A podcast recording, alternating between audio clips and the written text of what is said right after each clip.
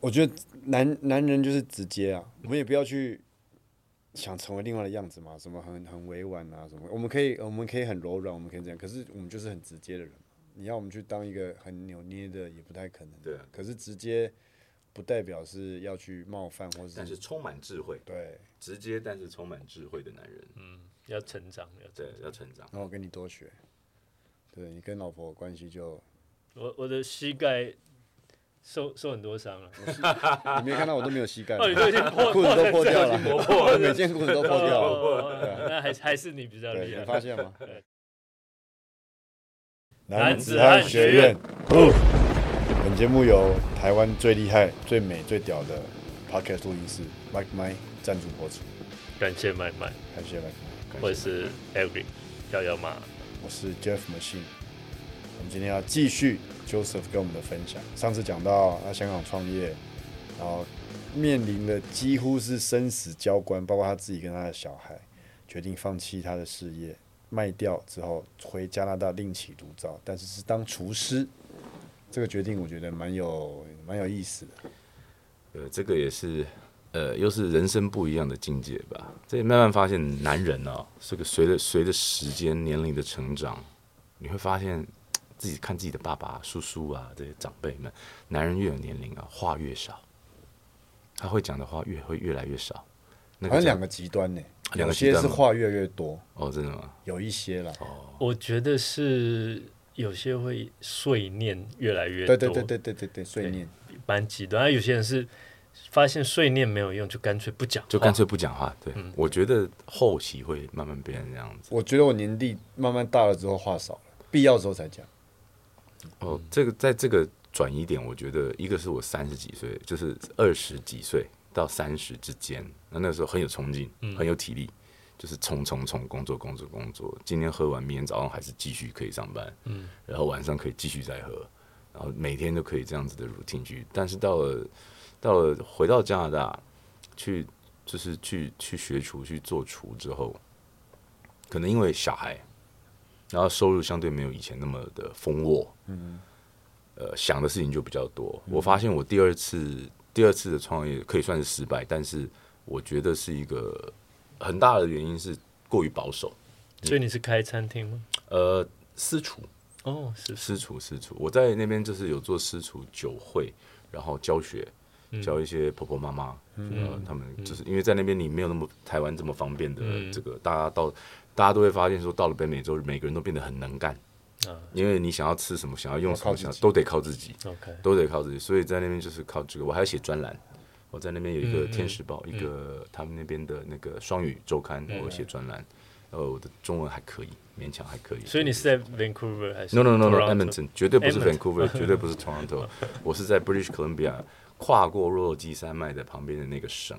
OK，我们那个省很有名的是牛比人多，哦，对我们我们那个省是人很少的地方，乡下地方。哇，所以所以台湾人要在那边吃到一些比较道地的食物，真的要靠自己了。对，真的得靠自己。不过做做过两场，我可以说是台湾之光的。一碗卤肉饭我卖到六十块加币，哦，一千二。哦，一碗牛肉面我也是卖六十块加币，一千二。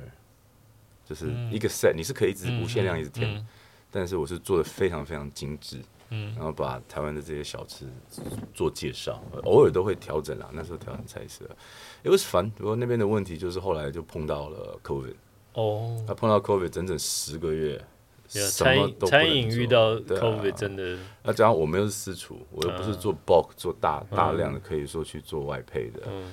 那那段时间就只能就是写文章啊，就是拼命的写写写文章写文章，因为时间多了嘛，嗯写文章在家里煮给自己家人吃啊。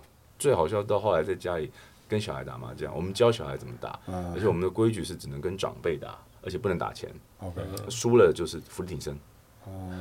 一台就是一个伏地挺身。OK，所以你要是一个自摸三十二台的，那就是三个人同时趴在地上，每个人都在那边做。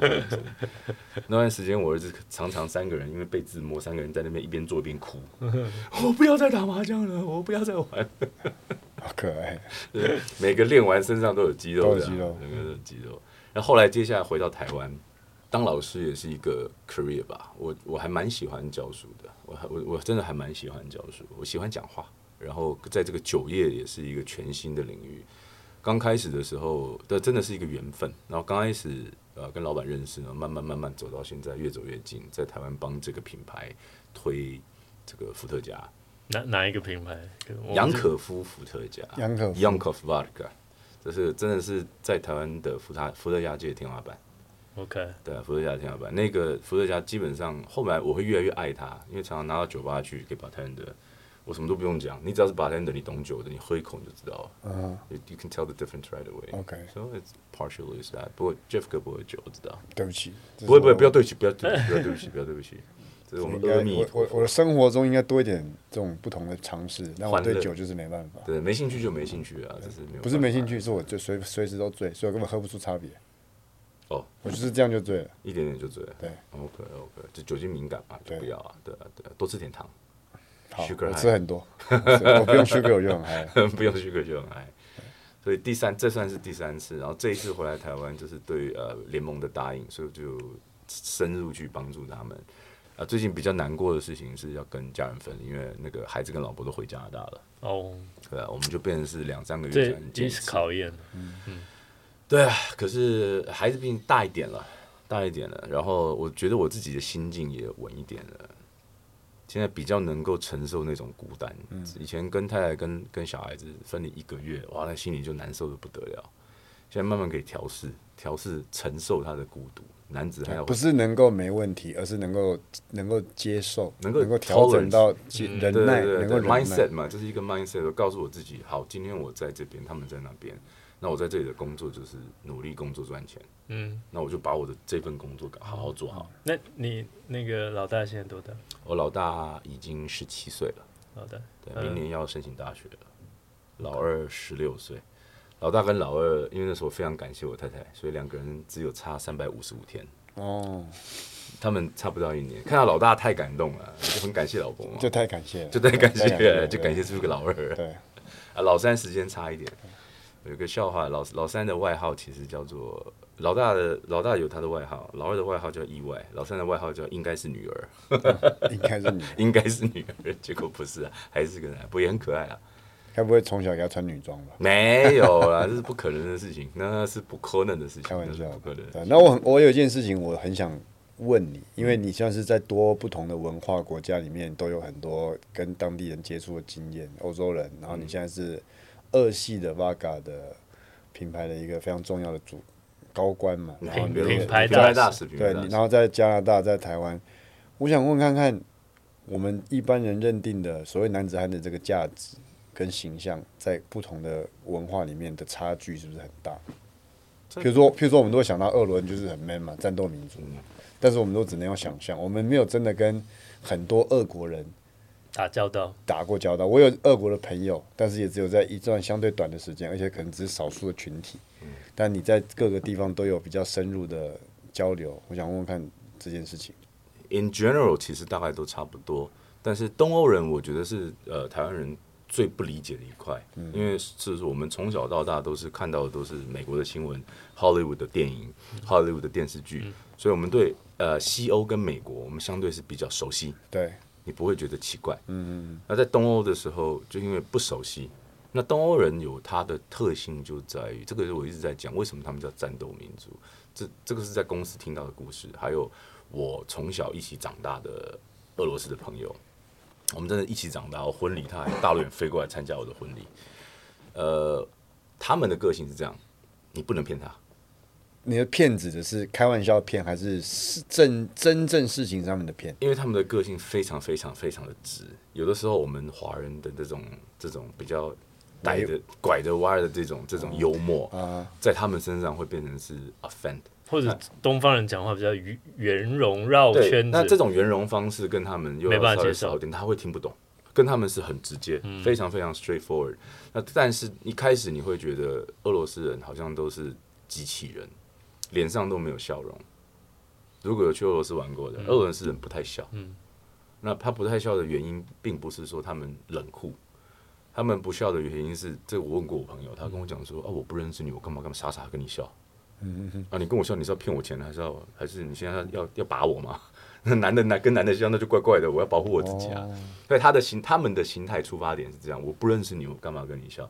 但是当你跟他熟了以后，他们绝对不会背叛你，而且是一辈子的不会背叛你的。而且当你是被邀请到他们家 like a family 的时候，那个我到今天都还是我我的家人跟他的家人真的就是 family，他 treat 我们就像是 family 一样，就很亲很亲。但是从一开始认识到那个比较不会像是西欧或是美国那个见面十分钟就把自己的祖宗八代都告诉别人了，然后就已经又亲又又用，然后又防卫心比较强，就他们他们，我觉得这也是比较合理，因为你认识人是需要时间的嘛，你不要一开始认识人的时候先是金玉其外，到最后才是发现是白须其内。所以我想这是一个最大的不一样的地方。东欧人的浪漫呢，我想可以从好的伏特加里面喝得出来。大家都觉得伏特加很烈、很可怕，果果然是品牌大使。哎，没有，真的，真的，真的，我去形容它真的是这样。我真的是觉得，当你喝到一个好的伏特加，完全是冷冻冰的时候，你喝下去会，嗯，它怎么那么温柔？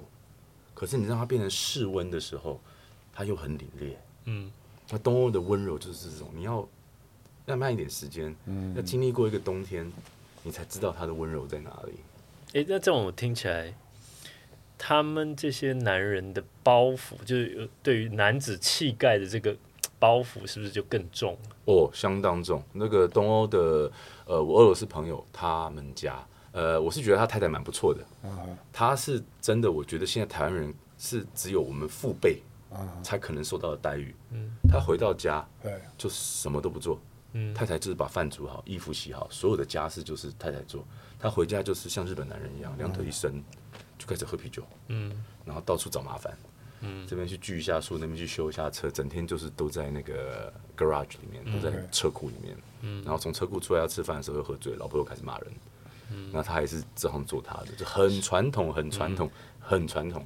所以真的很传统。有心事或者遇到挫折，也比较难去把自己的情感发泄出来，然后喝酒，喝酒，会找朋友，找朋友。他们会，可是这也要看个性。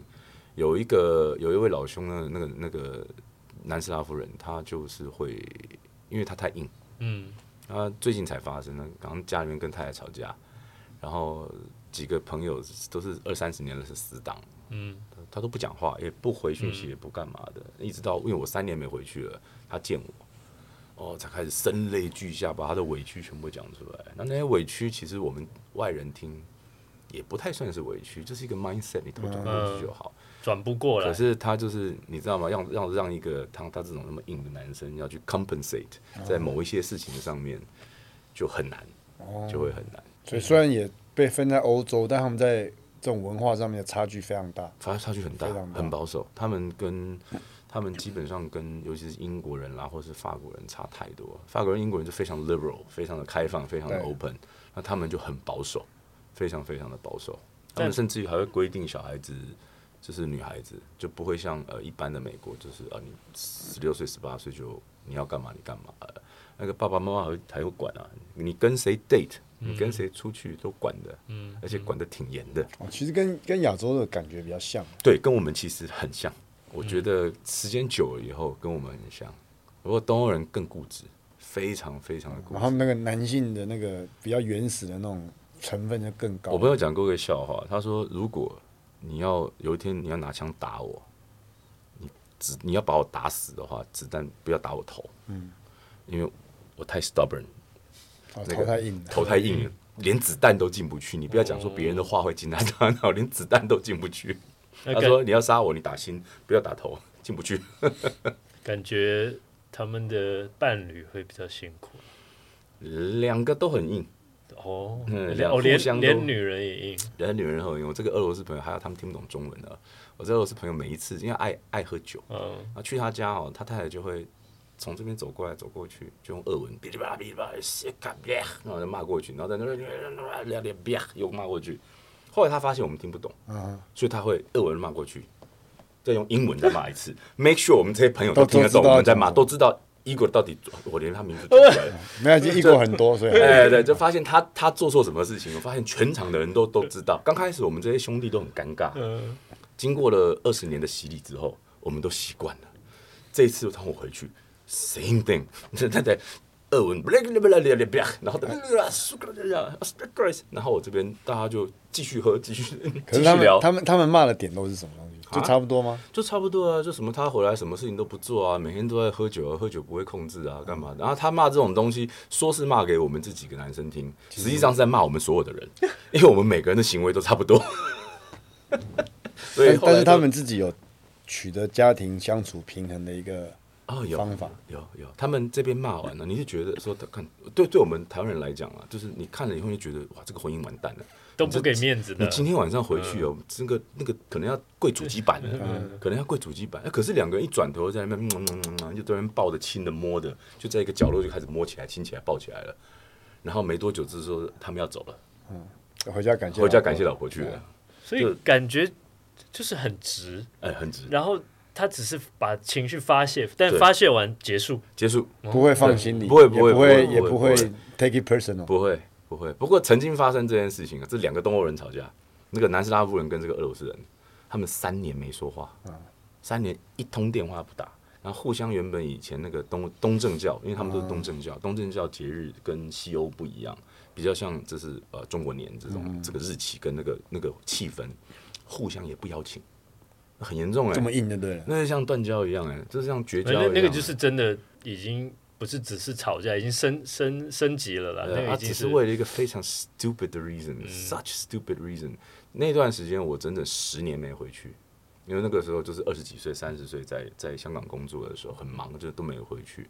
那一年呢，其中一个老兄要结婚，然后就回去。结果要结婚那个人的太太跟我讲说：“哎、用这个机会，你让他们两个啊，都三年都不讲话了，以前是最好的朋友，怎么搞成这样？”哦，最好的朋友因为一个吵架，那对啊，小事情，很无聊的小事情啊。然后我我出面，他们才出来，要不然他们不肯出来。因为我是一个已经不见十年的人，才有号召力。那个天天都在那边画休的人，谁要理你啊？所以我就把他们找出来。结果两个人，男人就是这么简单，一见面一个拥抱，眼泪掉一下，好了，就又好了但是。就要有人开那个门。对，就是要开那门。有时候我觉得男人那个那个门前那个硬啊，那个那个，其实只走到今天，我觉得面子是全世界最不重要的东西，嗯，而且是害人最深的一个东西。古今往来，多少人为了面子这两个字，把一个事业、把一个国家、把一个家庭、把一个什么东西砸掉？嗯，可能得到了什么？当下爽而已啊。是讲到古今往来，我们这个节目嘞，对啊，因为你这么多不同文化民族的接触的经验，对你心中古今中外还在的不在的都可以。你认为男子汉的代表那是哪一个人物？金我就不讲，我们讲讲讲远一点的，讲远一点的，然后那种有血有肉的，而且男生讲到说讲男人一定是将军吧，一定是跟我打仗有关。想说你该不会讲拉斯普廷吧？不会不会不会不会不会，我讲这个人比较冷门一点点。我昨天你跟我讲这个问题之后，我还想过范蠡，哎呦，对啊，很屌，最后报范蠡西施不冷门啊，范蠡很屌。啊、他最后报西施哎、嗯，重点是西施。而且是 survivor，所以后来我想，我们不要那么肤浅，那个太肤浅了，要有点要有点层次感。我第一个想到的是范蠡，而且他又会做生意，嗯，陶朱公也开什么玩笑？对，？所以我说他根本不冷门啊，他很、啊不冷他很成功啊。李如松，哦，那我就真的我要听你讲一下。李如松，我会讲这个人呢，因为他的这是在中国的正史里面很少会对战争做记载，它不会有像西方的史诗，哦，他都是中国就是纪传体，或是对纪传体，他或会讲人的故事嘛。这一年这个人在哪里打了一场仗，斩首多少对，结束，就是带过，对，他不会针对战士有太多细节啊，写。说的最最最有名的就是那个关云长斩颜良，这个是汉汉书里面《后汉书》有写出来，就是呃《三国志》真的有写出来说他过去把他偷砍了回来，就是极少数极少数，但也只有一句话，所以后来延伸了很多不同的版本嘛。呃，所以才有《三国演义》嘛，对啊，所以才会还连文丑顺便一起斩了嘛，文丑根本不关他的事。我，们要是啊，对啊，对啊，对啊。呃，会讲到李如松这个人，是因为这个人不单只是会打仗，所以是明明朝，明朝的一个将军叫李如松，他不是问题，不是打仗或是输赢的问题，因为他的打仗的整个过程当中被三个国家记录起来，大明当然一定会记，对，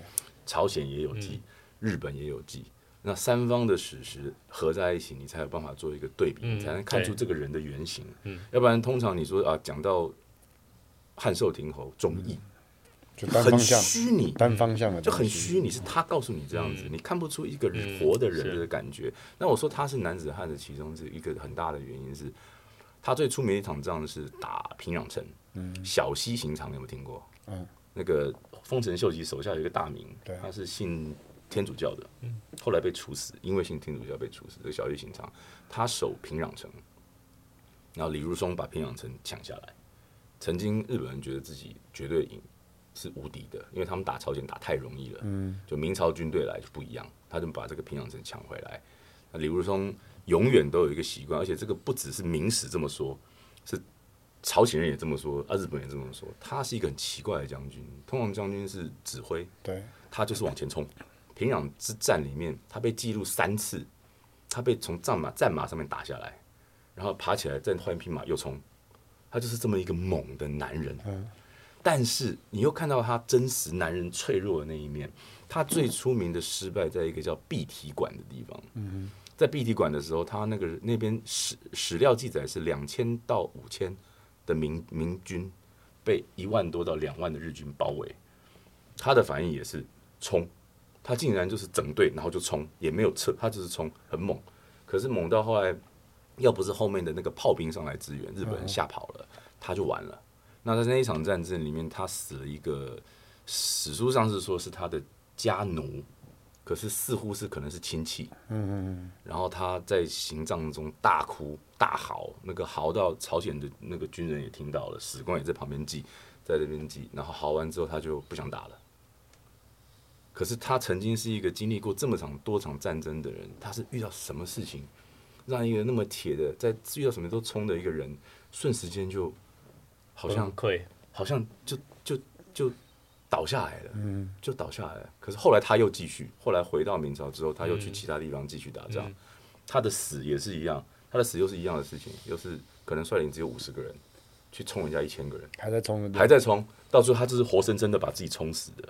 可在你要是回顾他的这一生当中，我会去看到的是，原来这么敢冲的人，他的情感是这么重，他竟然就那一场他损失了一名不知道是什么人，可能是他的兄弟，可能是他的，他就哭成这个样子，然后伤心成这种程度，他是连皇帝他都敢，万历皇帝他都敢那个的，他兵部尚书他不放一回事的，他在明朝的这这个整个环境里面，他是出了名的，就是对长官不敬，就冲了。就是很冲他不是战场上，对对对在朝廷上也冲在。朝廷上也冲，其实就有点像像你刚刚讲东欧人的感觉啊，嗯，硬，表面上硬到底，但是私底下有一些地方是其实很非常非常软，是要透过那个硬去保护的，就是就像我们常讲嘛，就是大家都觉得硬汉就是硬汉，就是从头冷到尾。可是其实真正的硬汉，他们是用那样的包装去保护他内心其实很柔软的部分。嗯嗯，我我觉得觉得也跟 Joseph 本身的个性还有你的历程是吻合的，因为你看你也是冲，太冲啊，对，然后可是你你遇到你看到你的孩子，哎，在有道理耶，对，哎你知道吗？然后你可以为了这一个 moment 你感受到的这些事情，然后你把所有东西放下。对啊，所以所以我觉得每一个人他为什么我们一直强调说现代的人有的时候缺乏典范，嗯，就说其实我们需要一个 role model 去设定我想要成为一个什么样的人。那你看这也是一种 潜移默化嘛。对对对对对对对那当然，你又从商，那可能你会有学习到更多比较可以圆融的部分。那那只是说你的骨子里面有这么一面，就是很冲，但是又很 保有了很丰富的丰富的情感。对啊，我觉得现在情感多过于冲了 不会啊，我觉得随着年纪，而且我相信，如果今天如果有必要，你还是冲得起来。哦会，该冲该该该那个的时候会，就像我们常讲大丈夫能屈能伸嘛，嗯我觉得能屈能伸不单只是你的态度，而是你在面对事情的时候你的选择。像你现在把家人当成第一，你为了家人牺牲，或是你很在看重他们，所以你你说你现在很很保守。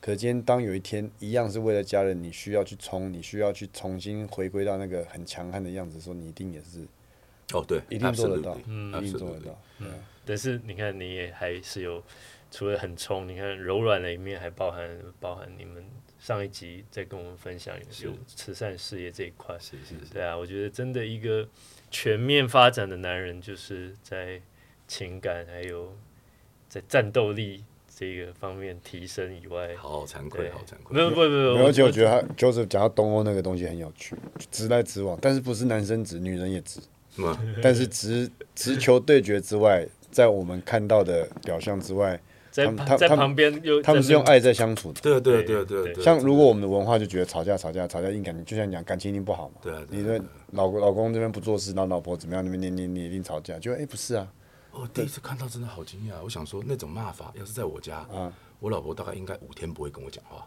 嗯，你不要想说碰她干嘛，你没有办法感谢她的，五天最少就完了。天嗯他们是这边骂完之后，可能不到十五分钟吧，你转头走去那个在那个呃厨房嗯的角落一看，他们两个在那边嗯嗯嗯嗯嗯嗯，在那边哦超爱你，你超爱我，亲到一起去了。感觉 Jeff 很羡慕这种感觉。没有，我觉得这样很好啊，就直来直往啊，就就就是一个直来直往的人啊。对啊，没有，我我感觉到你的 message 就是说，希望跟另外一半相处，吵架归吵架，可以早一点那个结束冷战。不会了，我是不冷战的人，哦，我女朋友也不会跟我冷战。的。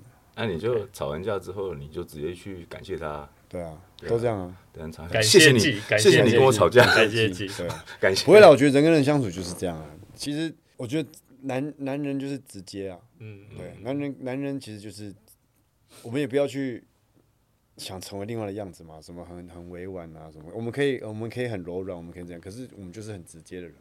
你要我们去当一个很扭捏的，也不太可能。对啊可是直接不代表是要去冒犯或但是充满智慧，对，直接但是充满智慧的男人，嗯要成长，要成对，要成长。然后我跟你多学。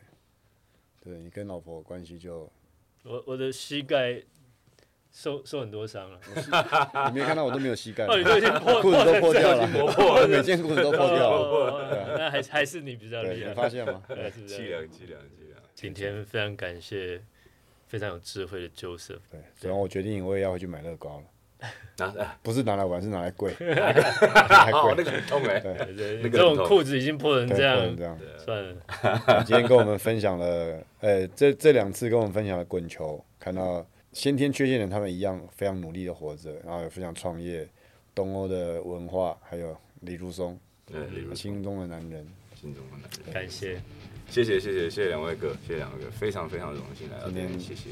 对啊，谢谢 Joseph，也谢谢大家，谢谢大家下次会继续有新的主题跟大家见面，所以今天节目就到这边，谢谢各位。谢谢。